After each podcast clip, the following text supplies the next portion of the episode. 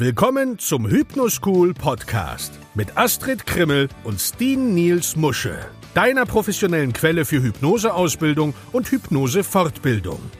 Hier sind deine Gastgeber Astrid Krimmel und Steen Niels Musche. Moin und willkommen zurück. Hier ist der Hypnoschool Podcast mit Steen Niels Musche und Astrid Krimmel. Wir begrüßen dich zur fünften Folge dieses voll und ganz hypnotischen Podcasts. Und heute in dieser Folge wollen wir dich mal mit auf die Reise der unterschiedlichen Begriffe nehmen, nämlich Hypnotiseur, Hypnosecoach oder Hypnosetherapeut was da eigentlich richtig ist. Wie darf ich mich denn nach einer Hypnoseausbildung nennen? Wie kann ich mich nennen? Was erlaubt mir der Gesetzgeber? Was erlaubt mir der Gesetzgeber nicht?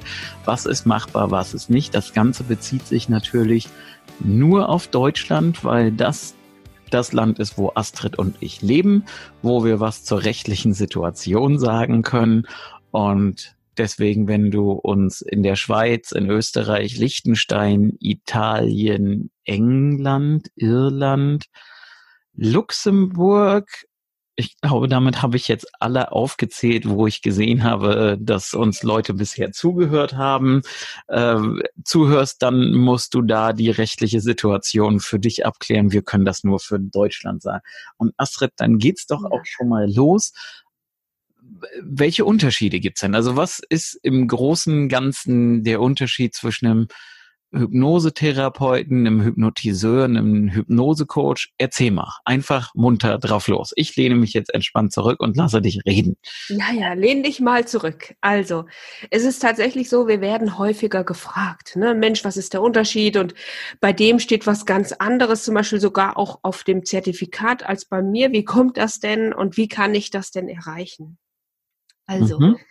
ähm, ich sag mal so, der große Punkt, der, ähm, der anzusprechen ist, ist, hast du in irgendeiner Form eine Heilerlaubnis. Das heißt, du könntest jetzt approbierter Psychologe sein oder psychologischer Psychotherapeut, du könntest Arzt sein oder Heilpraktiker und oder Heilpraktiker für Psychotherapie. Mhm. All dies berechtigt dich dazu, ein Hypnosetherapeut zu sein. Also das beziehungsweise, dass ich mich so nennen darf. Dass du dich so nennen darfst, dass dies auf deinem Zertifikat stehen darf. Und ähm, ich sag mal so, ob da jetzt bei jemandem, der das nicht hat, Hypnotiseur draufsteht oder Hypnose-Coach, das ist, ich sag mal, eigentlich ziemlich egal. Es kommt aufs gleiche Ergebnis da heraus. Ne? Und ähm, klar wollen wir dir auch die Unterschiede erklären. Jetzt müssen wir so ein bisschen rechtlich eintauchen. Und es ist tatsächlich in Deutschland so, dass jeder von uns, der mit Menschen arbeiten möchte, die eine Erkrankung haben, und wenn ich mit dem an seinen Themen arbeiten möchte, dann muss ich dazu diese Heilerlaubnis haben. Das heißt, kommt jemand zu mir und er hat bestehende Ängste, die mich darauf ähm, bringen könnten, dass da was tiefer liegendes dahinter ist. Also zum Beispiel so eine Phobie oder eine Panikstörung oder so eine generalisierte Angststörung. Dann muss ich als Hypnosecoach, als Hypnotiseur die Finger davon lassen, weil es ist eine Erkrankung, die ähm, in den Katalog der ICD-10 gehört, das heißt zu den klassifizierten Erkrankungen nach einem tatsächlichen richtigen Katalog. Ne? Ganz spannendes Buch eigentlich, wenn man weiß, wie man Spannend, okay. Ja, gut. doch, ja. wenn man weiß, wie es zu lesen hat, finde ich das schon echt interessant, ja. Und, also kurz äh, für den für den Hörer, ja, ICD-10 ist quasi heißt International Classification of Diseases. Also da stehen alle möglichen Erkrankungen drin und wir im Bereich der Hypnose oder Hypnosetherapie beschränken uns da meistens auf die sogenannten F-Störungen. Das sind nämlich alle psychischen Störungen. Das heißt, alles, was da drinnen steht, ist eine Erkrankung und rein rechtlich gesehen darf ich damit nicht arbeiten, wenn ich, wie Astrid gerade schon gesagt habe, keine Erlaubnis zur Ausübung der Heilkunde habe oder keine Approbation habe. Genau. So, jetzt darfst du weitermachen, Astrid. Ich wollte auch einfach nur mal was gesagt haben. Na, das darfst du ja auch, ja. Ähm, nur mal für euch, ihr, also jeder, der, die haben ja, die Menschen mit einer Heilerlaubnis, die haben keine andere Ausbildung. Das heißt, ich kann jetzt nicht sagen, die können das besser oder schlechter als diejenigen ohne Heilerlaubnis. Das ist nicht wahr. Ja, also die haben. Darf ich da nochmal reingrätschen? Möchtest du? Nein, nein, nein, nein, nein. Aber ich wollte da noch mal einen aufsetzen. Zum Beispiel, als du deine Hypnoseausbildung gemacht hast, da hattest du deine Heilerlaubnis ja schon. Ich zum Beispiel habe jahrelang ohne Heilerlaubnis war ich unterwegs und was ich halt immer sage ist ja die äh, das der große Vorteil ist der der einzige Unterschied zwischen dem, was vor und nachher bei mir war, war, dass ich vorher Rechnung mit Umsatzsteuer geschrieben habe und seitdem Rechnung ohne Umsatzsteuer schreibe. An meiner Arbeitsweise hat sich ja mit der Heilerlaubnis nichts, wirklich gar nichts verändert. Es ist halt nur ein kleiner Unterschied auf der Rechnung. Früher waren die Rechnungen mit Umsatzsteuer, dann sind sie ohne. Und es gibt natürlich auch Kollegen da draußen, und auch auf die Gefahr hin, dass ich mich jetzt bei denen unbeliebt mache, aber ich sage es einfach mal, ja, die reiten immer auf ihre Heilerlaubnis rum und auf was darf der, der Hypnotiseur, was darf der Hypnosetherapeut. Ich sage jetzt mal, mit einer guten Ausbildung und ich kenne Hypnotiseure, die haben keine Heilerlaubnis, die machen aber definitiv bessere Arbeit als manche mit Heilerlaubnis.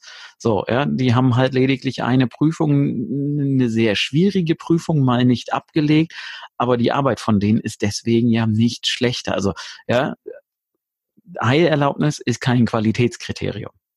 Nein, nein, nein. Und, ja und jetzt bin ich ruhig, jetzt lasse ich dich erzählen. Ja, ja jetzt bin ich ruhig erzählen eine Erlaubniserteilung, dass derjenige sozusagen die Erlaubnis hat, dann mit den Menschen zu arbeiten, ihnen dabei zu helfen, sie zu unterstützen, dieses Problem, diese Krankheit ähm, zu schmälern oder im besten Fall natürlich loszuwerden. Und äh, wie, wie wir es schon gesagt haben, also es das heißt nicht, dass derjenige, der keine Heilerlaubnis hat, schlechter ausgebildet ist oder nur eine, ich sag mal, billigere Ausbildung hat. Das ist überhaupt nicht wahr. Aber es ist halt tatsächlich in Deutschland so, man muss eine Heilerlaubnis haben, um an bestimmten Themen zu arbeiten. All das, was in diesem komischen Buch drinne steht. Und, ähm, und so wisst ihr eigentlich schon, was ist der Unterschied zwischen einem Hypnosetherapeuten, dem Hypnosecoach und Hypnotiseur. Da gibt es eigentlich keinen Unterschied. Ich fand es ziemlich witzig und ziemlich lustig, dass ich letztens ähm, gefragt wurde, hm, ich bin jetzt kein Hypnosetherapeut und ich bin auch kein Hypnosecoach. Ich kann nur Hypnose ja, und äh, wir dann gesagt haben, ja, dann bist du auch automatisch Hypnose-Coach, ja, und der Hypnose-Coach, der darf eben mit Menschen arbeiten, die keine Erkrankung in diesem klassischen Sinn haben oder eben nicht an diesen Dingen arbeiten. Das ist ganz wichtig. Ähm, man kann dann zum Beispiel arbeiten an Lernblockaden oder an äh, Liebeskummer, an einem niedrigen Selbstwertgefühl. Ne? Das sind so klassische Themen, die der Hypnose-Coach, der Hypnotiseur behandeln darf. Ähm, auch je nach Region mit Raucherentwöhnung oder auch mit Gewichtsreduktion, ne? je nachdem, in welchem Bereich sie fallen. Also sind sie sehr tiefgreifend, sind die Menschen sehr stark übergewichtig, dann ist das auch schon wieder eine Erkrankung, die nennt sich Adipositas aber ähm, da muss halt dann der Hypnosetherapeut, der Hypnosecoach so ein bisschen Bescheid wissen, was darf ich, was darf ich nicht. Und ich denke, das gehört natürlich auch in eine gute Ausbildung rein, da auch mal darauf hinzuweisen, an welchen Themen darf man arbeiten und an welchen eher nicht. Ja ähm, man muss natürlich vorsichtig sein, wenn ein Hypnose-Coach oder wenn ich als Hypnose-Coach jetzt unterwegs wäre oder Hypnotiseur. Es kommt jemand zu mir, der hat eine Depression, aber er will eigentlich an dem niedrigen Selbstwertgefühl arbeiten. Ähm, das kann ein bisschen tricky werden. Und da sollte man wirklich sich sehr gut ja, sehr gut informieren, sehr gut im Gespräch sein. Und wenn ihr euch unsicher seid, dann schickt ihn tatsächlich lieber zu einem Kollegen. Ja, weil äh, äh, keiner von euch kann gebrauchen, dass man angezeigt wird, weil man über seine Kompetenzen angeblich, ne, wie gesagt, angeblich gehandelt hätte. Wie gesagt, die sind alle gleich gut ausgebildet, vielleicht sogar besser, ähm, aber die Heilerlaubnis ist eben die Erlaubnis, an solchen Themen zu arbeiten. Mhm. Lass mich mal gerade noch, also weil du ja gerade schon das hattest mit dem, mit dem Hypnosecoach und dem Hypnotiseur. Letztendlich, es gibt halt Leute, die sagen halt Coach, weil sie, also ich habe mal jemanden im Seminar gehabt, der hat gesagt, ja, ich nenne mich nicht Hypnotiseur, weil das klingt so ein bisschen wie Friseur und das, was ich mache, ist ja deutlich mehr da hat er nicht ganz Unrecht gehabt, ja, aber es gibt halt deswegen die Frage, ich kann nur Hypnose, was bin ich denn dann? Ja, du kannst dich Hypnose-Coach nennen. Es gibt Leute, die nennen sich Hypnose-Praktiker. Es gibt Leute, die nennen sich Hypnoanalytiker. Da sind der Fantasie keine Grenzen gesetzt. Ja, wichtig ist einfach, dass du weißt, was du sagst, was du nicht sagst. Und wenn du dir nicht sicher bist, ist das etwas, was Astrid und ich immer empfehlen, dann konsultiere einen Rechtsanwalt deines Vertrauens. Der wird dir helfen können und wird dir sagen können, pass auf, das darfst du, das darfst du nicht.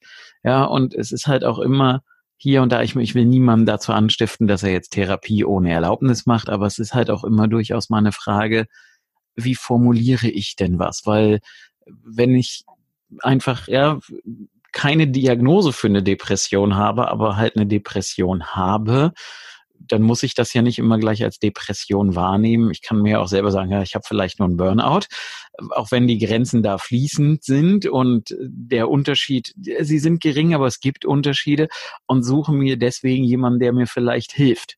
Ja, dass es mir einfach besser geht. Ich habe ja offiziell keine Erkrankung. Jetzt kommt aber das Problem, Astrid. Ja. Was ist denn das Problem? Was wirft mir denn Vater Staat vor? Was muss ich denn, auch wenn ich keine Ahnung habe, können? Das haben wir jetzt nicht vorbereitet. So, ja, ich muss nämlich theoretisch, so verlangt Vaterstaat das, auch ohne die Prüfung der Heilerlaubnis theoretisch erkennen können, dass jemand krank ist. Mhm. Was jetzt so ein bisschen krank im System ist. Ja. ja, denn wie soll ich ohne entsprechende Ausbildung denn erkennen, dass jemand krank ist? Ich könnte jetzt halt sagen, sind dir irgendwelche Fälle bekannt, Astrid, wo es zu ich sag jetzt mal, Prozessen oder oder oder gekommen ist in dem Bereich? Bei einem, du meinst jetzt bei einem Hypnose-Coach? Ja, zwischen, wo hat? jemand, weil jemand, äh, ich sag jetzt mal, Therapie ohne, ohne Therapieerlaubnis gemacht hat, ohne Heilerlaubnis gemacht hat. Kennst du da Fälle, wo so irgendwas mal mitgekriegt in den letzten zig Jahren, wo irgendwie in der Richtung was passiert war? Ähm, also ich weiß, dass manche schon mal vom Gesundheitsamt sich rechtfertigen mussten für bestimmte Dinge, die sie taten. Mhm. Oder die man ihnen zur Last gelegt hat. Echt? Kennst du Leute, die da Stress hatten? Ja, ich kenne Leute, die da Stress hatten. Okay. Und? Das, ich kann es einfach nicht empfehlen. Ne? Und es ist gar nicht so, dass die Patienten sich deswegen unbedingt. Es sind äh, neidische, meistens Kollegen. Aufregen. Ja, es sind, es sind wirklich oft, das ist so blöd, ne? Es sind wirklich oft die Kollegen, die mit dem Finger auf andere zeigen, so wie wir das ja auch immer mal hören. Das ist aber ein Thema, an dem darfst du gar nicht arbeiten. Du hast ja gar keine Heilerlaubnis. Ähm, und äh, das ist ein bisschen doof manchmal, was da so passiert. Aber es ist halt nicht zu ändern. Mhm. Keiner aufs Glatteis begeben. Ja, ja, und ich glaube, das war's jetzt eigentlich so für all diese wichtigen Dinge, die ihr wissen solltet zum Thema Hypnotiseur, Hypnosecoach oder Hypnosetherapeut. Was ist eigentlich der Unterschied? Genau, was natürlich auch noch wichtig ist, ist, dass wenn du sagst, ich möchte wirklich mit kranken Menschen arbeiten, ich möchte denen helfen, dass du dich dann halt einfach hinsetzt und sagst, okay, dann muss ich mir jetzt noch eine ich sage das jetzt mal so lapidar hin, eine Ausbildung zum Heilpraktiker oder zum Heilpraktiker Psychotherapie ans Bein binden, weil du nur dann wirklich kranken Menschen helfen darfst. Und Astrid, das bringt mich noch auf, ich habe schon mal sowas gelesen wie psychologischer Berater. Wenn ich sowas bin, darf ich denn dann mit kranken Menschen arbeiten? Nein. Auch nicht. Warum auch das nicht, denn nicht? Ich ja. bin doch psychologischer Berater. Ja, genau. Was heißt das denn? Ja, psychologischer Berater ist tatsächlich ein nicht geschützter Begriff. Also jeder, der irgendwann mal seine Hand auf ein psychologisches Buch gelegt hat, dürfte sich psychologischer Berater nennen. Ähm, das bedeutet eigentlich gar nichts. Ja, ich darf beraten. Ich darf aber nicht therapieren und ich darf auch nicht mit kranken Menschen arbeiten. Das heißt, eigentlich darf ich dann nur gesunde Menschen beraten. ne? Also das ist nichts.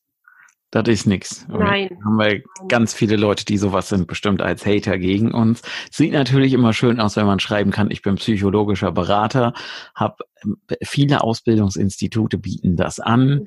Und da muss man auch eine Prüfung ablegen und so weiter und so fort. Aber, ja, aber das ist eine, warte, das ist aber eine, eine ausbildungsinterne Prüfung. Also nicht, ähm, ja.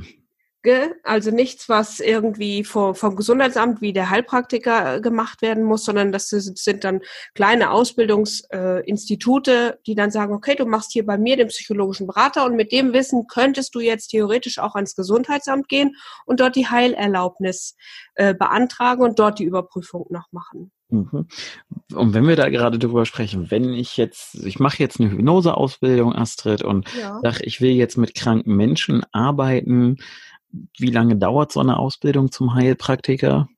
Es kommt ganz drauf an, wie viel Zeit du hast, um die zu investieren. Also wenn du das nebenberuflich machst, sag ich mal, dann solltest du dir wenigstens neun Monate Zeit nehmen. So lange? Ja, also denke ich schon. Also wenn du keine Ahnung von der Materie hast, ähm, musst du so viel Zeit investieren. Du musst wissen, dass man ungefähr so ein ja, so ein Datensatz von etwa 1000 DIN A4 Seiten verstanden haben sollte. Ja.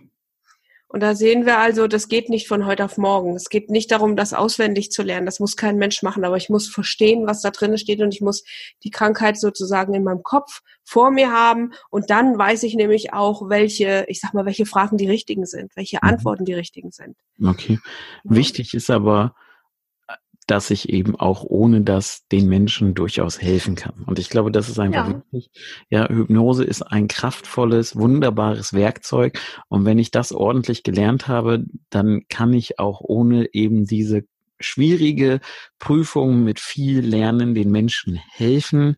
Ich muss halt immer nur aufpassen, dass ich mich hier und da manchmal ja, so ein bisschen in einer, ich will jetzt nicht sagen Grauzone bewege, aber es ist halt manchmal so, weil die Grenzen hier und da wirklich fließend sind. Ja. ja. So, und das muss ich einfach wissen, das muss ich in Kauf nehmen und wenn ich das weiß, dann weiß ich, worauf ich achten muss. Das ist in manchen Ländern anders geregelt als in Deutschland, aber in Deutschland Stand 2020 ist das erstmal so und ja, letztendlich, wie gesagt, Hypnotiseur, Hypnosecoach, Hypnosetherapeut ist kein Qualitätsmerkmal. Nein. Das Einzige, wo ich natürlich auch aufpassen sollte, um eben nicht mit einem Bein im Gefängnis zu stehen, ist, wenn ich eben keine Heilerlaubnis habe, dass ich auch nicht öffentlich irgendwo Zertifikate aushänge oder oder oder wo eben der Begriff Therapeut drauf genutzt wird, weil das könnte den Eindruck erwecken. Ja, und deswegen bei uns in der Ausbildung, wenn jemand keine Heilerlaubnis hat, dann schreiben wir da andere Sachen drauf als Hypnosetherapeut. Ähm, ja, aber das ist halt, das sind Kleinigkeiten und es gibt halt, ich nehme jetzt mal den Begriff in den Mund, hier und da Korinthenkacker, die einem das Leben schwer machen wollen oder das Leben schwer machen. Und glaubt mir, niemand von euch ja, wenn du eine Hypnoseausbildung machst oder planst zu machen und keine Heilerlaubnis hast, du möchtest den Stress mit dem Gesundheitsamt nicht. Das ist es halt auch einfach nicht wert, dass du da antanzen musst, dich rechtfertigen musst und so weiter und so fort. Das ist einfach und deswegen, also ich kann jetzt nur für uns sprechen. Wir geben in der Ausbildung genug Tipps und Tricks mhm. mit auf den Weg, wie ich mich da auf sicherem Parkett bewegen kann, so dass ich mich halt auch absichere. Ja, genau. So. Das finde ich, wie gesagt, das finde ich gehört ja auch dazu, unbedingt. Ne? Genau, ja. Sonst noch irgendwas, was wir zu dem Thema noch zu erzählen haben oder erzählen müssen? Ich, also mir fällt jetzt tatsächlich nichts mehr ein. Ich glaube, das war sehr umfangreich und auch sehr. Ja, auch ein kurzes, knackiges Thema, wo man eigentlich in fünf Minuten drüber sprechen kann. Ja. Also dann jetzt für dich einfach mal eine kürzere Podcast-Folge. Ich verspreche dir, es kommen auch noch deutlich längere dann soll es das für heute erstmal gewesen sein. Ja. Wir sagen Tschüss. Ich sage jetzt Sag Tschüss, Astrid. Tschüss, Astrid. Bis dahin, Tschüss. Das war der Hypnoschool Podcast. Baue das Selbstvertrauen auf, das du brauchst, um erfolgreich mit Hypnose zu arbeiten. Lerne jetzt Hypnose und Hypnosetherapie auf www.hypnoschool.de.